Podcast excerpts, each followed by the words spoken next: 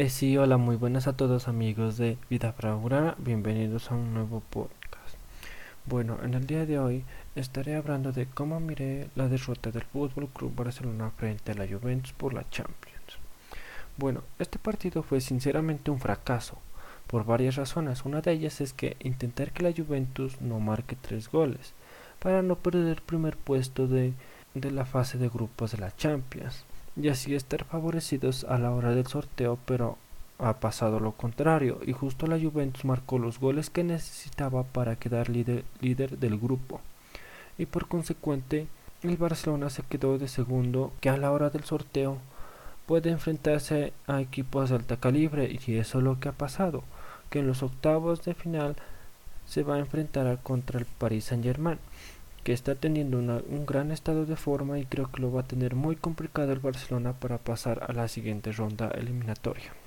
Y del partido nada puedo destacar porque el Barcelona estaba apagado y el único que podía generar un poco de peligro era Messi. Y dato curioso fue Messi, Messi fue el único que pudo inquietar, inquietar a Gigi Buffon durante el, todo el transcurso del partido porque los demás jugadores solo se movían de arriba para abajo. Para mí este equipo si quiere aspirar a tener unos buenos resultados tiene que mejorar tanto en defensa como en medio campo, donde los jugadores rivales se la pasan fácilmente a los jugadores del Barcelona, porque con estas tácticas de marcaje y de salida de balón la tiene muy difícil el Barcelona, donde los demás, los jugadores contrarios pueden marcar goles demasiado fáciles. Y sinceramente no sé qué le pasó a este Barcelona, porque venía teniendo unas buenas, muy buenas actuaciones en Champions. Pues no sé si se confió, no sé qué lo que pasó, pero por lo que tenía, porque lo tenía todo para quedar de primero en el grupo, pero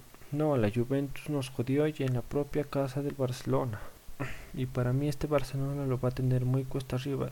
Si quiere pasar a la siguiente ronda de la Champions, el Barcelona tiene que mejorar en defensa y en medio campo en todo el tiempo que queda para este partido.